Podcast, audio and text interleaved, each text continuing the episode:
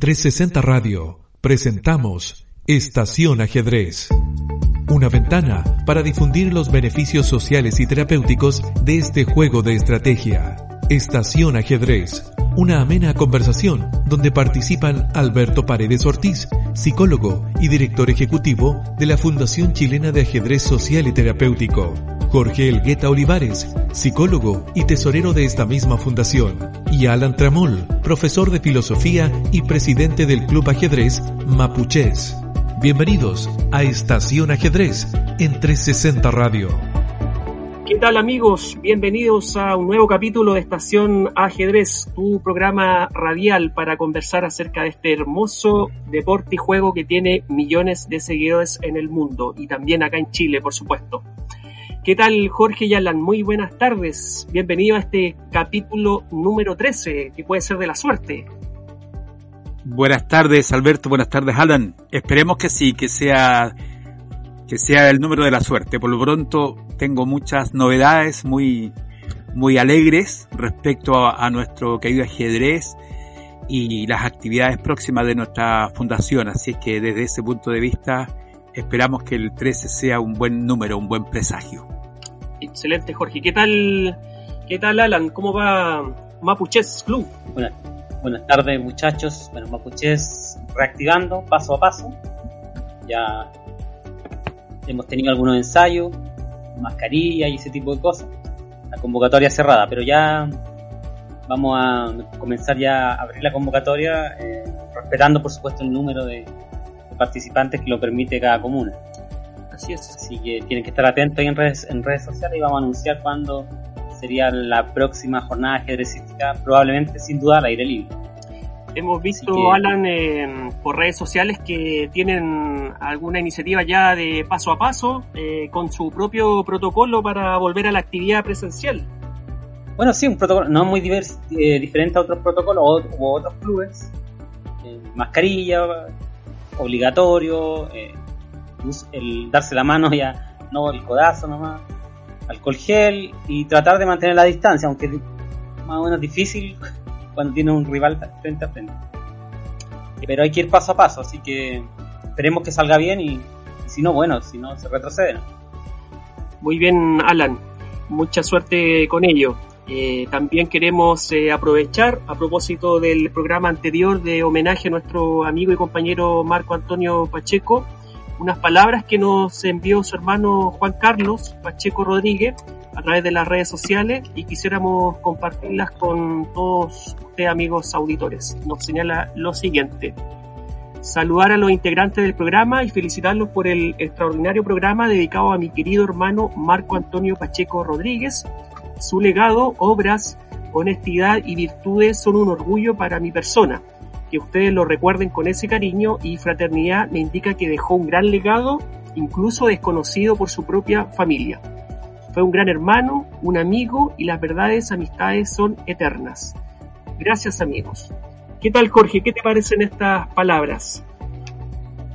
Me, alegra mucho escuchar a su hermano, lo recuerdo bien cuando lo fuimos a visitar en, en su casa en San Antonio, conversamos gratamente, un profesor pensionado ya con una tremenda mirada sobre la educación y, y verlo ahora o escucharlo decir esos conceptos respecto a su propio hermano y, el reconocimiento que hace lo que hemos hecho, que como lo he comentado o te lo he dicho, eh, era algo que queríamos hacer porque Marco Antonio simplemente lo merece por su labor como profesor de ajedrez, como maestro de ajedrez. Así que me alegra mucho escucharlo.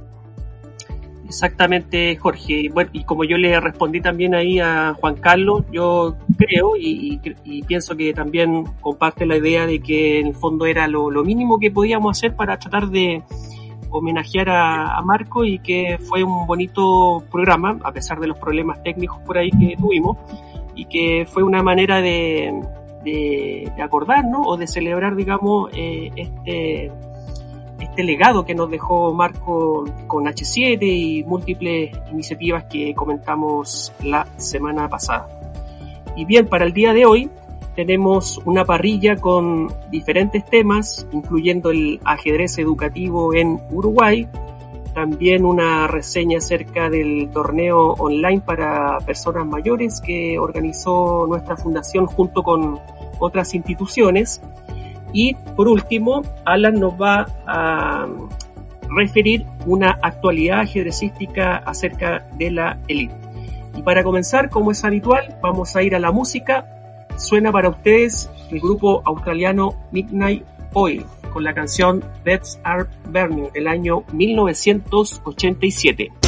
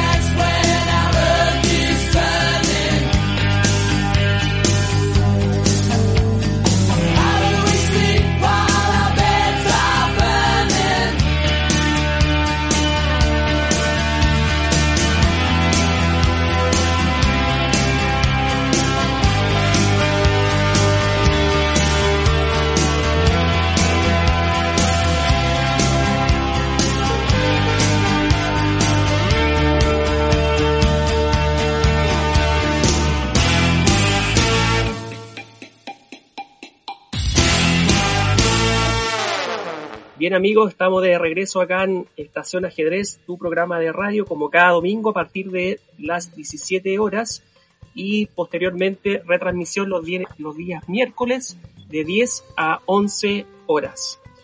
En la cápsula inicial o en el primer bloque vamos a conversar acerca del ajedrez educativo en Uruguay. No había quedado pendiente de un programa anterior y bueno, por razones de tiempo no lo pudimos considerar y en esta ocasión queremos eh, ahondar en este paraíso del ajedrez que junto con Armenia yo diría que, o, mejor dicho, lo, dicen los especialistas como Leoncho García, es eh, un país de vanguardia a nivel mundial en términos del ajedrez educativo.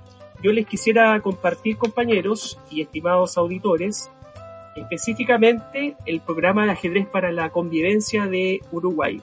Les quisiera reseñar, reseñar la página web que es www.ajedrezparalaconvivencia.edu.uy, donde ahí aparece descrito todas las actividades que ellos desarrollan y que verdaderamente son de vanguardia y de un nivel bastante formidable.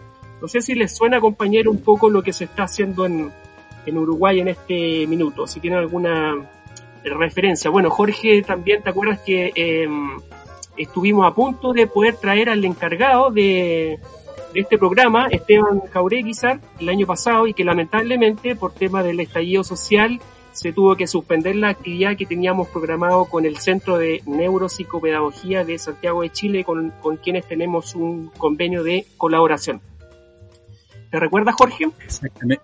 Sí, perfectamente. Bueno, fue un lamentable todo eso, pero bueno, en fin, había una, un contexto político, social que ameritaba que se suspendiera, pero esperemos que en alguna próxima oportunidad se dé, porque sin duda que ellos son referentes en el tema del ajedrez educativo y también en el preajedrez. Ahora entiendo que este, este hombre muy, muy afable, muy llano, pero es una personalidad en el mundo ajedrecístico educativo y él tiene tremendas cosas que aportarnos, así es que bienvenido sea.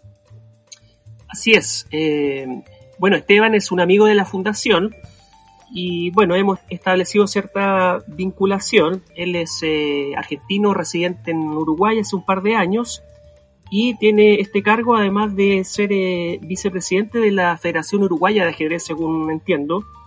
Y este programa en específico depende del Ministerio de Educación y Cultura del Uruguay y eh, si ustedes se ingresan a esta página web, la verdad es que lo primero que uno puede darse cuenta es, la gran calidad de la gráfica y, el, contenido que es eh, cuantioso. Yo les invito a, revisarla porque contiene una serie de elementos en términos de los proyectos que ellos desarrollan, eh, los recursos que ellos disponen en esta página, en relación a una biblioteca de, preajedrez, experiencias pedagógicas, investigaciones, materiales didácticos, bibliografía, en fin, una serie de, de contenidos que realmente lo hacen de primer nivel y un ejemplo a seguir a nivel de América Latina.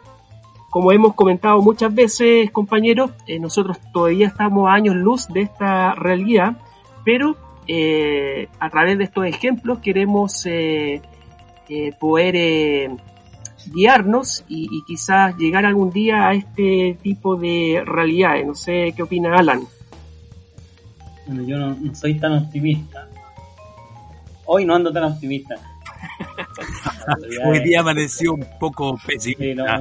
la pregunta me llega. yo decía, bueno, tenemos muchos problemas en educación, en muchas áreas está difícil, está difícil que se centren en, el tema del ajedrez.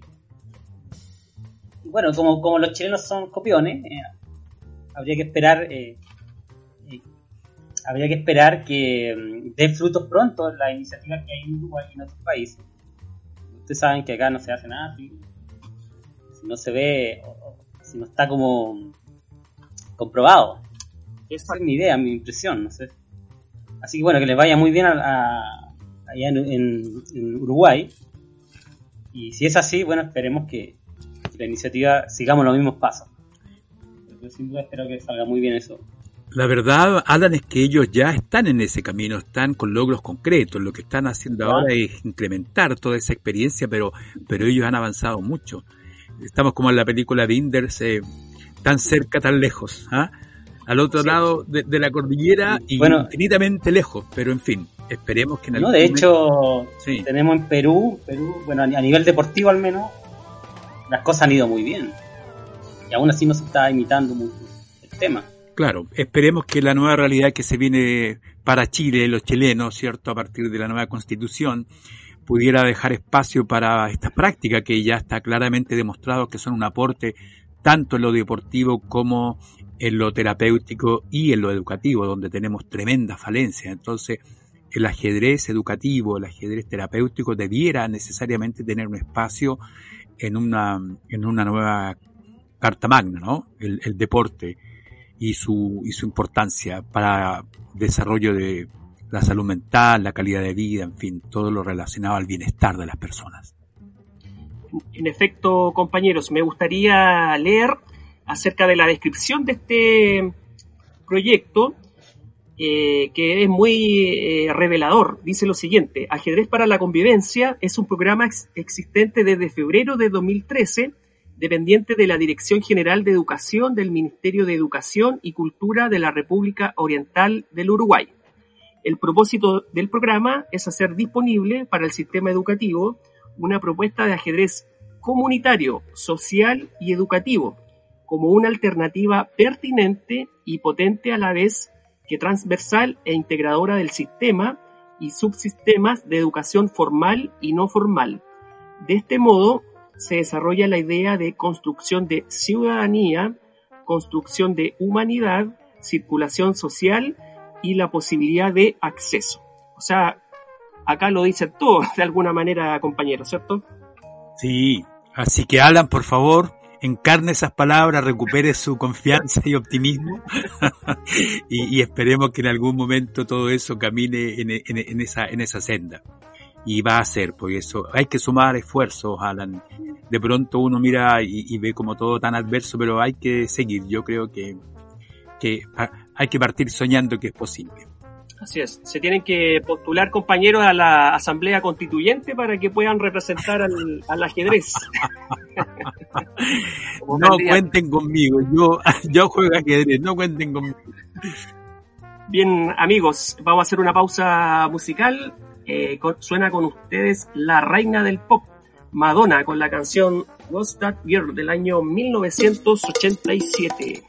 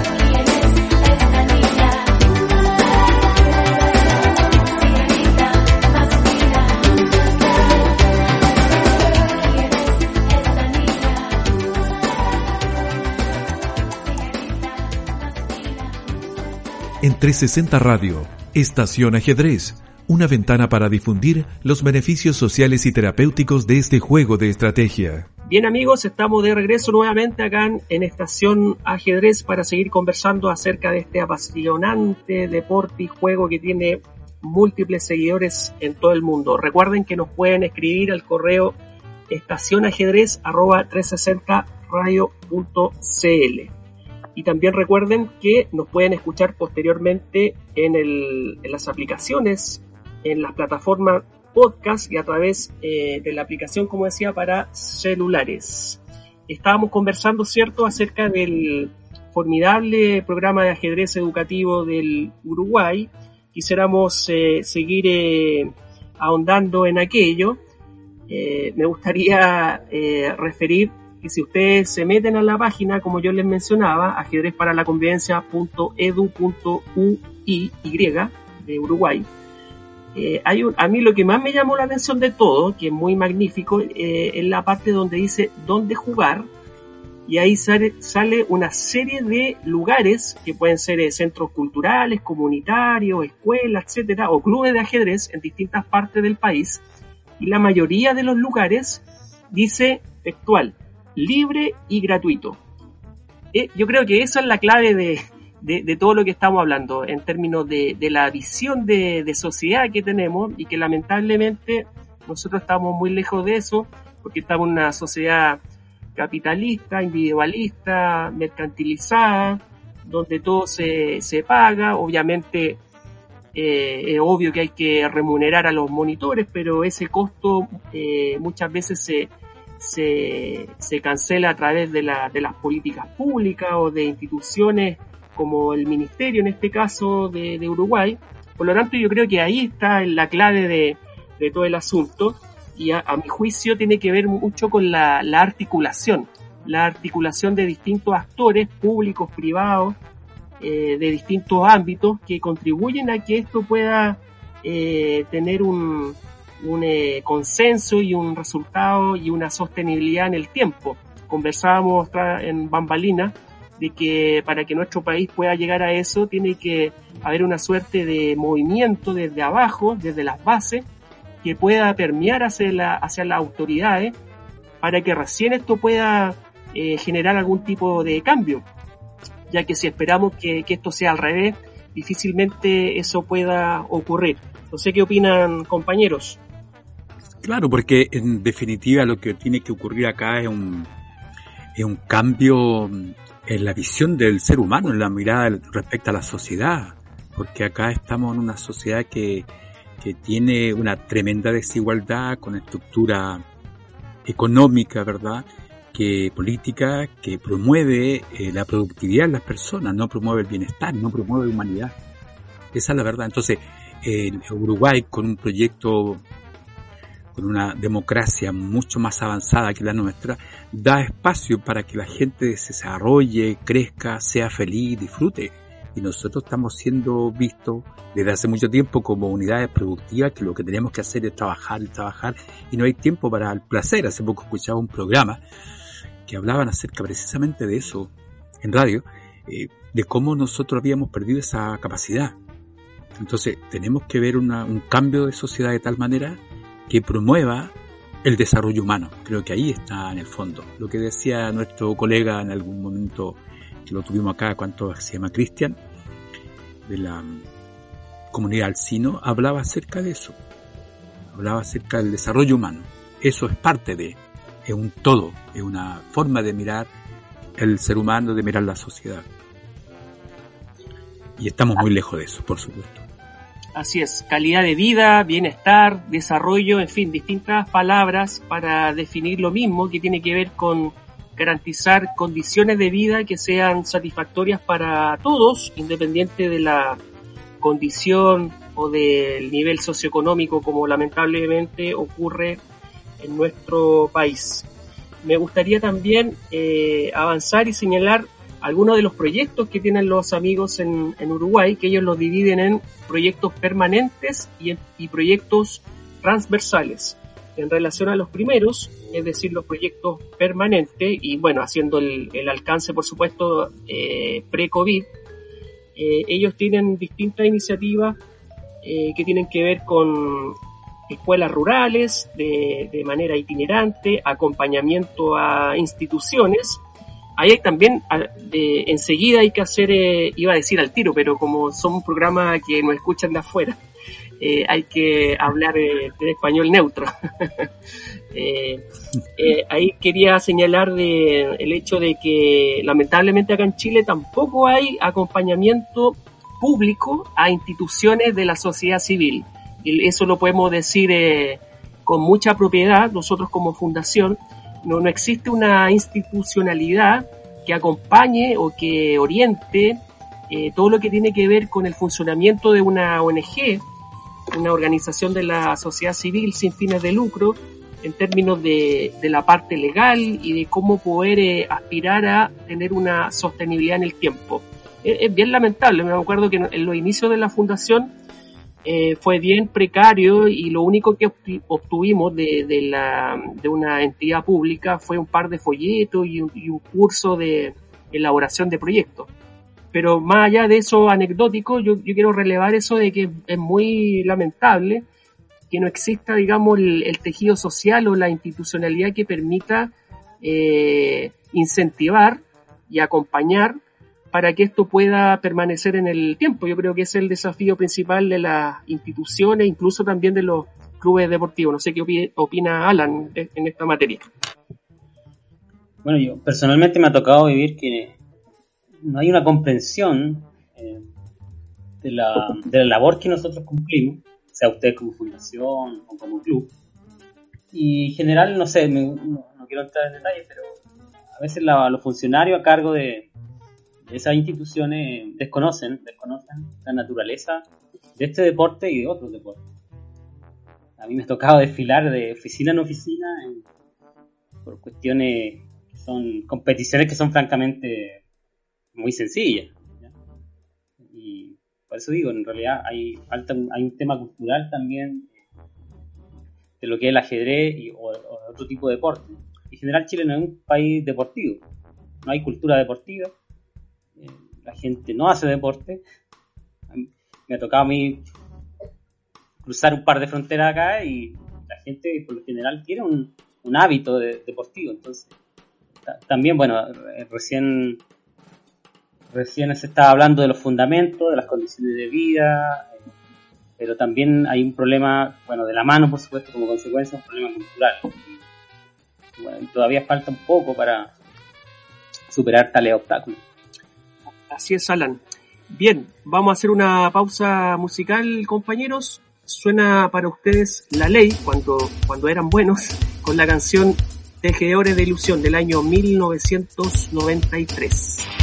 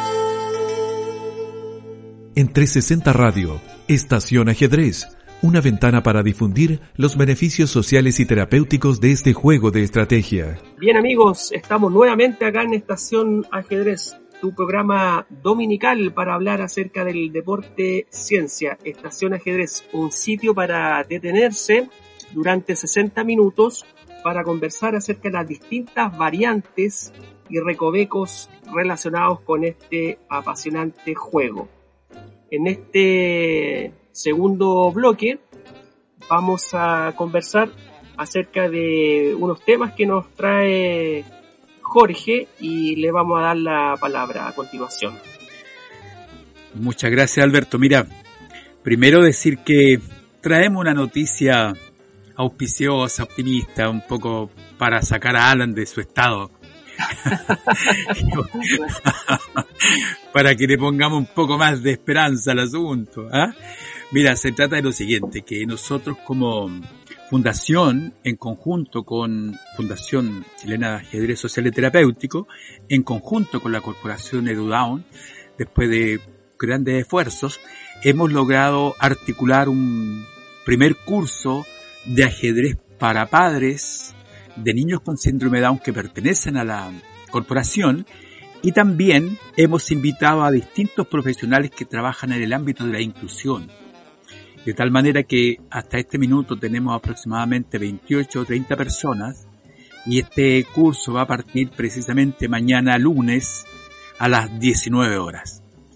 Ha sido bastante mm, reconfortante, Alberto Alan, escuchar el interés, ver el interés de las personas por participar de este tipo de iniciativas.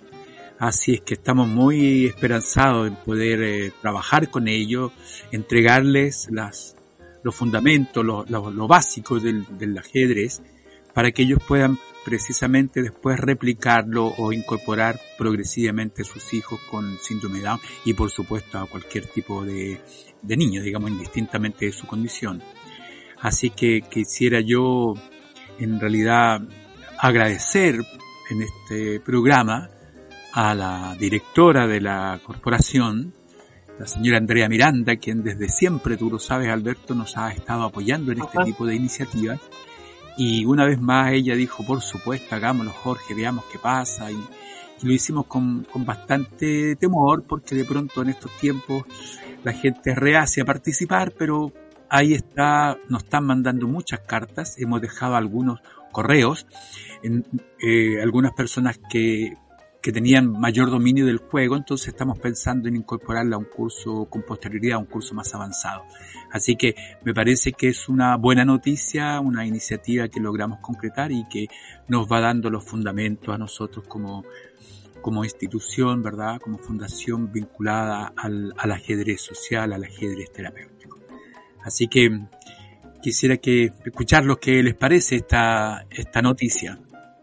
Así es, Jorge. Efectivamente, tuvimos la, fortuna de que se pudiera concretar esta iniciativa. De alguna manera lo, interpreto como la continuación del camino que se inició el año 2018 con la experiencia piloto que desarrolló nuestro compañero y amigo que en paz descanse, Marco Antonio Pacheco. Y qué bonito que, eso se pueda eh, continuar de esta manera, a pesar de los tiempos difíciles, como señala Jorge. Y, bueno, eh, aparte del, del, interés o de la convocatoria que se hizo a los eh, familiares de, de, niños y jóvenes que presentan síndrome de Down, también nosotros hicimos una convocatoria abierta a través de nuestras redes sociales y la verdad es que hubo un inusitado interés de, de muchas personas de distintas partes, incluso de, otros países, y la verdad es que nos dejó bastante descolocados puesto que nuestra pretensión o expectativa era bastante limitada y acotada a la parte elemental del, ajedrez y asociado también, por supuesto, con el entrenamiento cognitivo o estimulación cognitiva. Y eh, eh, esa eh, respuesta nos dio luces, lo conversábamos con, con Jorge también, acerca de la posibilidad quizás de poder eh, replicar esto, pero ya en un nivel un poquito más avanzado para aquellos monitores o gente que, efectivamente ya domina el, ajedrez y que, por cierto, esta iniciativa preliminar no, no sería del todo pertinente o adecuada en términos de los eh, contenidos. Así que agradecer la, la, la, respuesta y el, el interés de, de, de, mucha gente. Hemos estado ahí esta semana muy imbuidos respondiendo múltiples correos y tratando de explicar un poco el sentido de esta iniciativa. Y estamos con, con todas las ganas y el entusiasmo de, de, empezar mañana.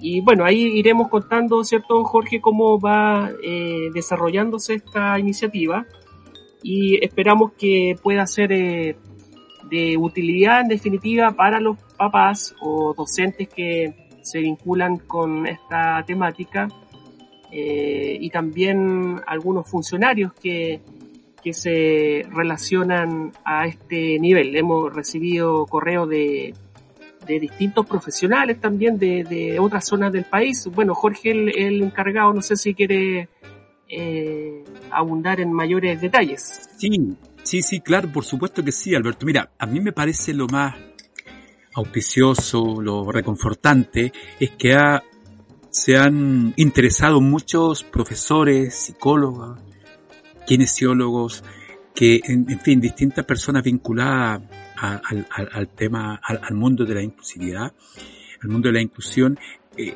precisamente para adquirir, según ellos mismos dicen en sus propias palabras, mayores herramientas para hacer más eficiente su labor eh, educativa.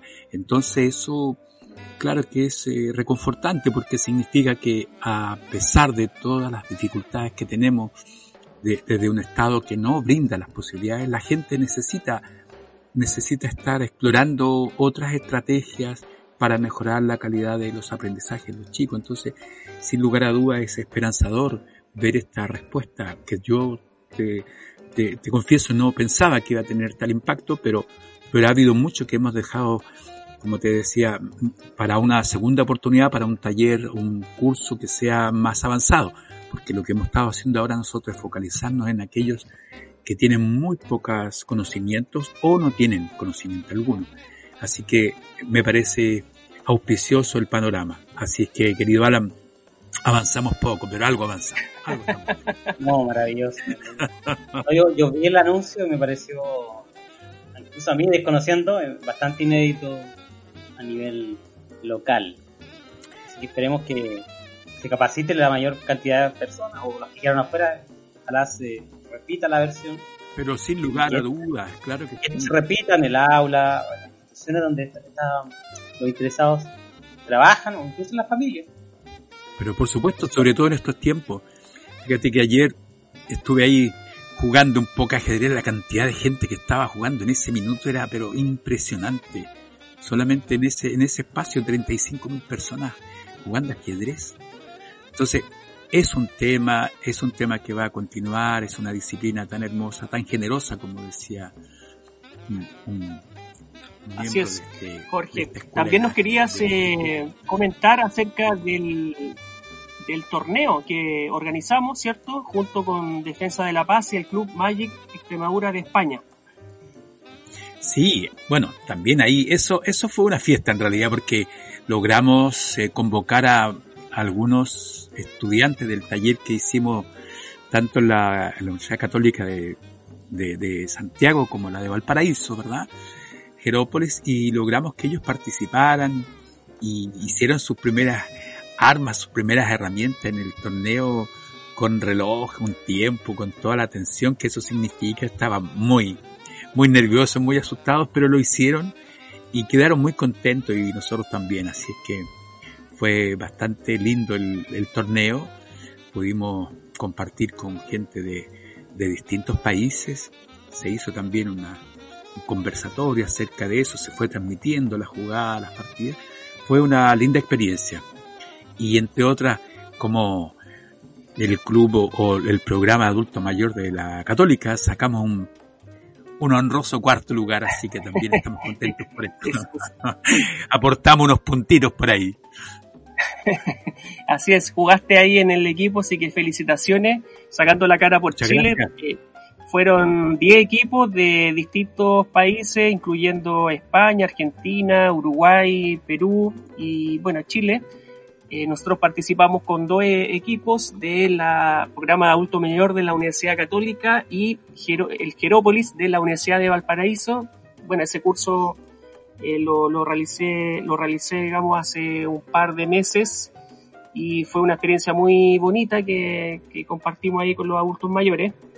Y bueno, señalar de que fue un encuentro amistoso internacional online, donde a través de la plataforma Liches pudimos participar y bueno, de ahí también se sorteó un eh, curso gratuito del Club Magic Extremadura de su plataforma de formación y felizmente se lo ganó un alumno del programa Jerópolis de la Universidad de Valparaíso, Carlos Moraga, que le, enviamos un, saludo afectuoso y muy entusiasta y ya está... Ese fue un eh, alumno tuyo entonces. Sí, sí, sí. Y estaba muy contento por el hecho de, ganarse el curso, así que es una doble felicidad de que haya resultado bien la actividad y también por, por Carlos, que, que estaba muy contento por la, por la noticia. Así que muy, muy eh, felices porque, bueno, ciertamente era una experiencia nueva que no se había realizado a nivel hispano, a lo menos. Por lo tanto, eh, se hizo una transmisión en directo por, por las redes sociales, participaron eh, amigos conductores, Julio Sandoval de Argentina y Astrid Vázquez de acá de Chile. Así que felicitar a toda la organización por este lindo evento, Jorge y Alan.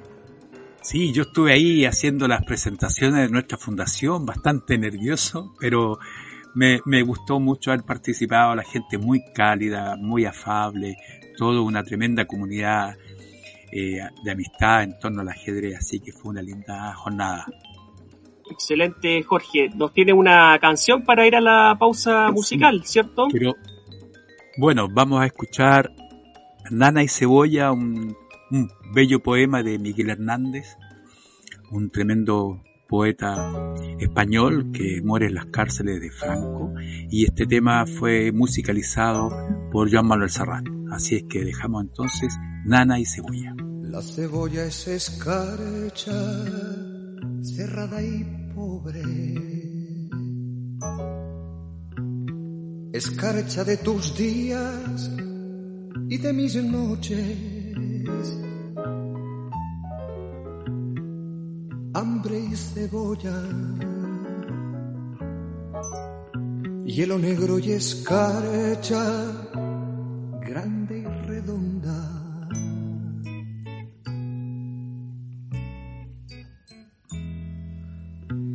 En la cuna del hambre mi niño estaba con sangre de cebolla se amamantaba. Pero tu sangre, escarchada de azúcar, cebolla y hambre.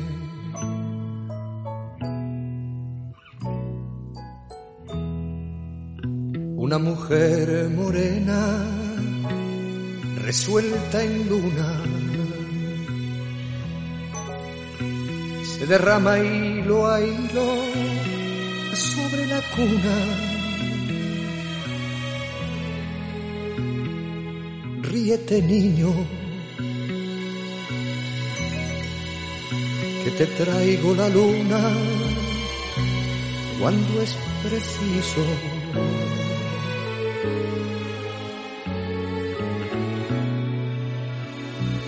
Risa me hace libre, me pone alas. Soledades me quita, cárcel me arranca. Boca que vuela, corazón que en tus labios relampaguea.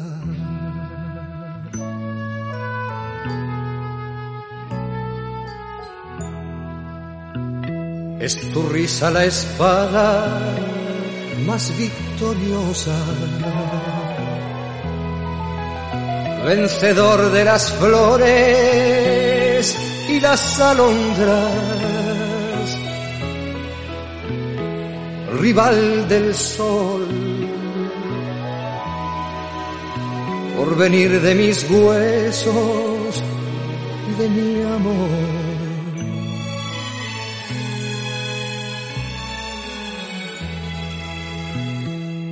Desperté de ser niño, nunca despiertes. Triste llevo la boca, ríete siempre, siempre en la cuna, defendiendo la risa, pluma por pluma.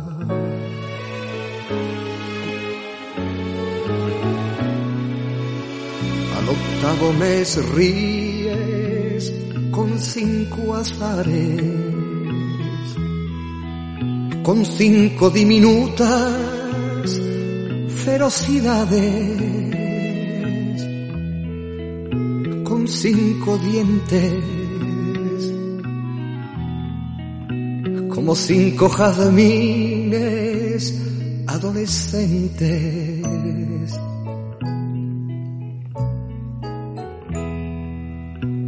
Frontera de los besos serán mañana.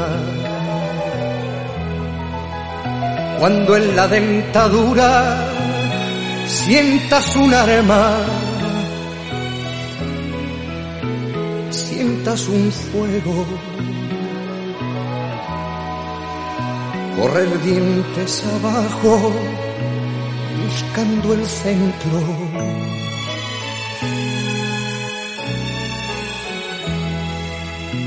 Vuela niño en la doble luna del pecho. El triste de cebolla, tú satisfecho. No te derrumbes, no sepas lo que pasa,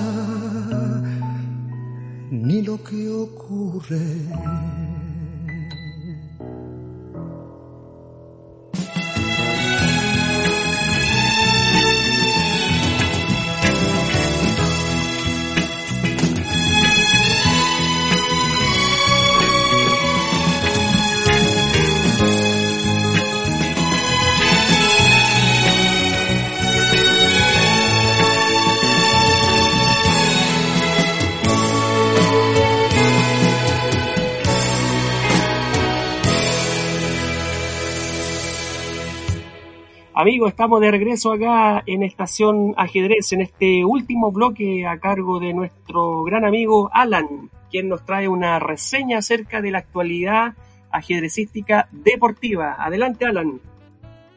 Ya muchachos, pregunta de actualidad. ¿Están atentos? Atentísimos. ¿Se informaron? ¿Vieron el diario?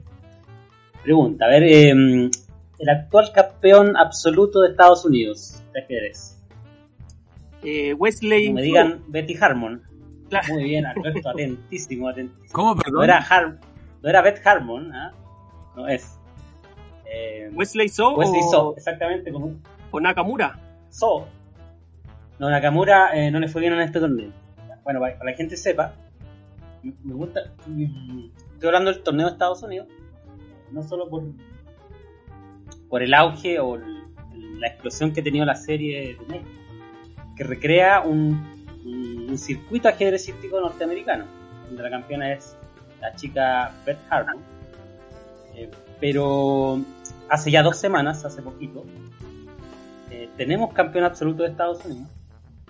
¿Y por qué Estados Unidos? Estoy hablando, podríamos hablar de otro país, pero eh, Estados Unidos tiene la característica de que en sus filas recluta jugadores extranjeros. muchos de ellos son top 10 el mismo So, como decía Alberto, eh, no es, eh, él es de Filipinas, eh, si no me equivoco. Sí. Es un jugador filipino. Y no es oriundo de Estados Unidos, de hecho no tiene jugaba él por su país y bueno, y lo que hace Estados Unidos, lo que está haciendo tiempo, es ir reclutando jugadores, eh, talentos, jugadores top 10, y lo incluye en sus filas, eh, por, por mencionar en este torneo. El torneo lo ganó So, eh, que ya había ganado el torneo anteriormente, creo que fue en el, el 2007, repitiendo la hazaña. Eh, habían otros también, estaba Nakamura, de origen japonés, aunque él es norteamericano. Y también una, una actuación destacable la tuvo el cubano Lenier Domínguez.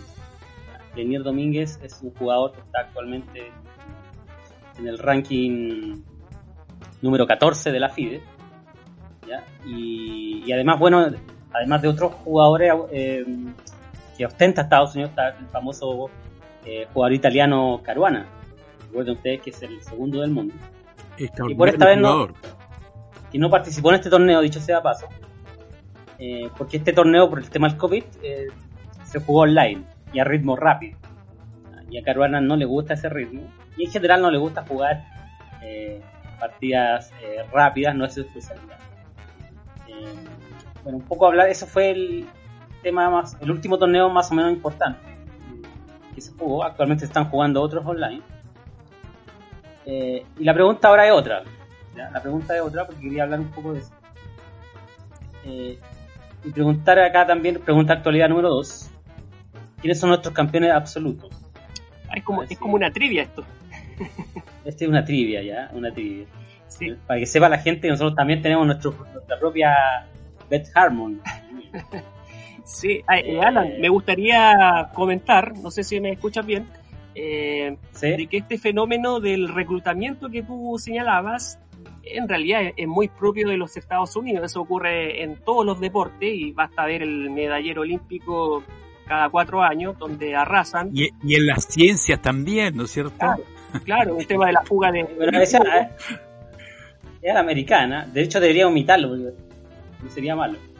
Claro, eso es, eso es parte de la idiosincrasia de, de poder eh, reclutar talento y eso va de la mano obviamente de buenas condiciones de vida, de acceso a estudios universitarios, etcétera, que lo hace atractivo para gente de otros países. Eh, ustedes saben también que está viviendo en Estados Unidos hace tiempo ya. eh, eh, gran, nuestro favorito, ¿Un chileno? Alogro, Alogro de Baku. Ah, Kasparov. Y él, bueno, estuvo entrenando jóvenes. De hecho, entrena al joven Sion, que también estuvo en el torneo. Hizo un torneazo también, a pesar salió segundo. Y es Sion. 19 años solamente, discípulo de Gary. Ajá. O de la fundación Gary Kasparov al menos. Eh, bueno, chicos, les decía otra cosa. pues, Bueno, en Chile también tenemos un torneo que elige al- a los mejores. Eh, comparativamente, claro, el premio no, es tan grande. Oye, dicho sea paso, eh, So se llevó al bolsillo 40 mil dólares. Eso sería más o menos 30 millones de pesos. No es malo. no es malo para So. Bueno, aquí en Chile tenemos un. También tenemos un torneo donde se elige al, mejor. al- el- la categoría absoluto. Y también hay un- una versión femenina, la categoría femenina. Y bueno, la, la- la versión de absoluta la ganó el, el gran maestro Pablo Salí. Un torneo que se alcanzó a hacer, creo que en febrero. Justo se hizo antes de la pandemia, así que tenemos campeones Vigente. en el tablero presencial vigente. Ajá. Y me gustaría hablar ahora de la de una, de una chica que se llama Javiera Gómez Barrera, que ella es la actual campeona en la categoría femenina. Eh, porque ella es un ejemplo un poco de lo que es eh, una mujer que le da jaque un poco a los prejuicios. Porque ella es maestra internacional y, Javiera eh, actualmente solo tiene 18 años. 18 años y, y es maestra internacional, creo que es la tercera maestra internacional eh, en la historia de Chile, la historia del, del, del ajedrez chileno. Y tiene mucha proyección esta chica. Su meta, ojalá la cumpla, es llegar a ser la primera gran maestra femenina eh, del país. Ya sepan ustedes que no, no existe todavía ese, ese hito. Ese hito. Así que le, le vamos a desear acá, le vamos a mandar un saludo también a, a Javiera, Javiera Gómez Barrera. Y también ha ocupado por portada en lo último, gracias al, al auge del- de la serie de Netflix, ha ocupado algunas portaditas ahí en, algunos medios de, prensa. Así que bien por ella y ojalá le, lleguen más atención, más auspicio y ese tipo de cosas que, hacen mucha falta. Que hacen mucha falta. Por último, para cerrar el tema, eh, el tema del, del ajedrez femenino y la serie Gambito de Dama también ha dado pie a, a mirar hacia atrás, a mirar un poco la historia de, del ajedrez chileno. Y el otro día me encontré una grata sorpresa histórica. Eh, me encontré un, artículo en el diario, un diario digital, que hablaba de la, de la chilena Berna Carrasco. No sé si le suena Berna Carrasco. debo decirle, estimados amigos, no hagan cálculos mayores, pero yo la vi jugar. Maravilla. yo la vi jugar muchas veces. Bonus track de Jorge. Eh, bonus, no lo esperaba. Bueno, Berna Carrasco lamentablemente murió en el 2013. Sí, claro. Y fíjense ustedes, ella fue la primera mujer en obtener el título de maestra internacional. Incluso obtuvo el título antes que, los hombres. Dicho sea de paso. Berna Carrasco, para, no alargar, ¿no? Ella alcanzó una gesta épica, como dice aquí el, periodista que le voy a dar el nombre al final él en el año 1939 alcanzó el tercer lugar en el Campeonato Mundial de Ajedrez, que se celebró ahí en Argentina. Solo superado por la, eh, por la ya leyenda Vera Menchik y la alemana Sonja Graf. Ya este un hito que no se ha vuelto a repetir ni siquiera hasta el día de hoy. Esperemos que, bueno, que sea. La idea es que se supere, por supuesto, y por eso estamos hablando acá también de, la proyección que tiene Javiera Gómez. Eh, no sé, eh, Jorge, si nos puede dar algún detalle, tú que la, viste jugar. Mira, yo en esa época, estaba hablando de los años 70, asistía con cierta regularidad al Club Chile. Solo a, mirar, porque yo estaba en un club de la Universidad Técnica en ese minuto, pero de repente íbamos allá y nos estábamos a jugar, pero yo prefería mirar porque había un muy buen nivel.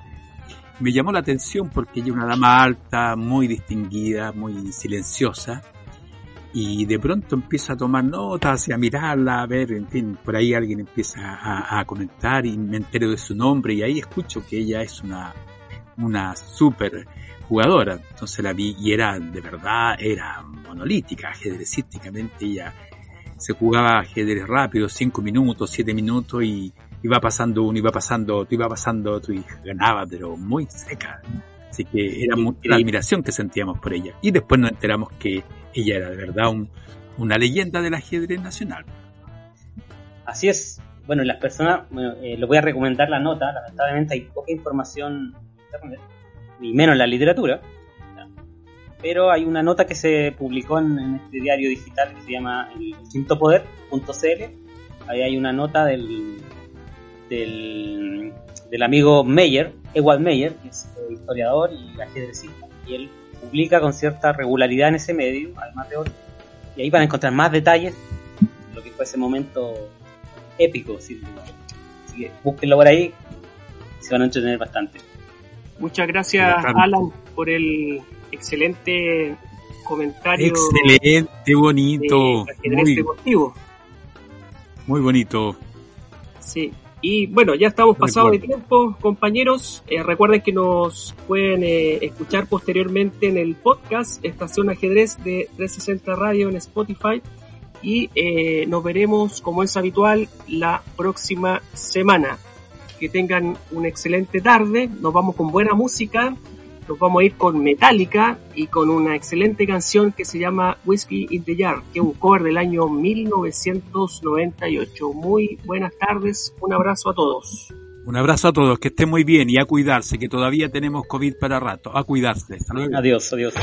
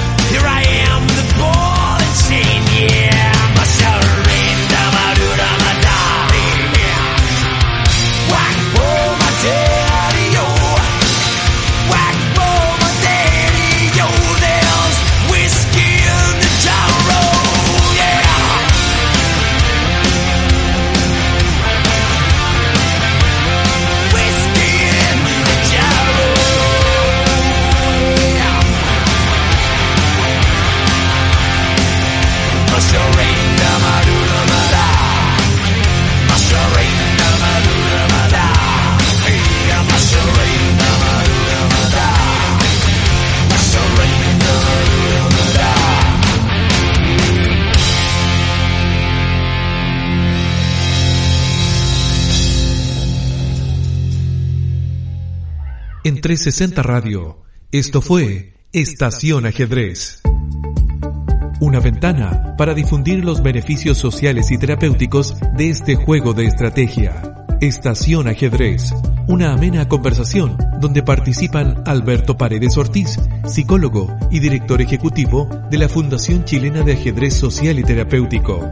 Jorge Elgueta Olivares, psicólogo y tesorero de esta misma fundación. Y Alan Tramol, profesor de filosofía y presidente del Club Ajedrez Mapuches. Estación Ajedrez.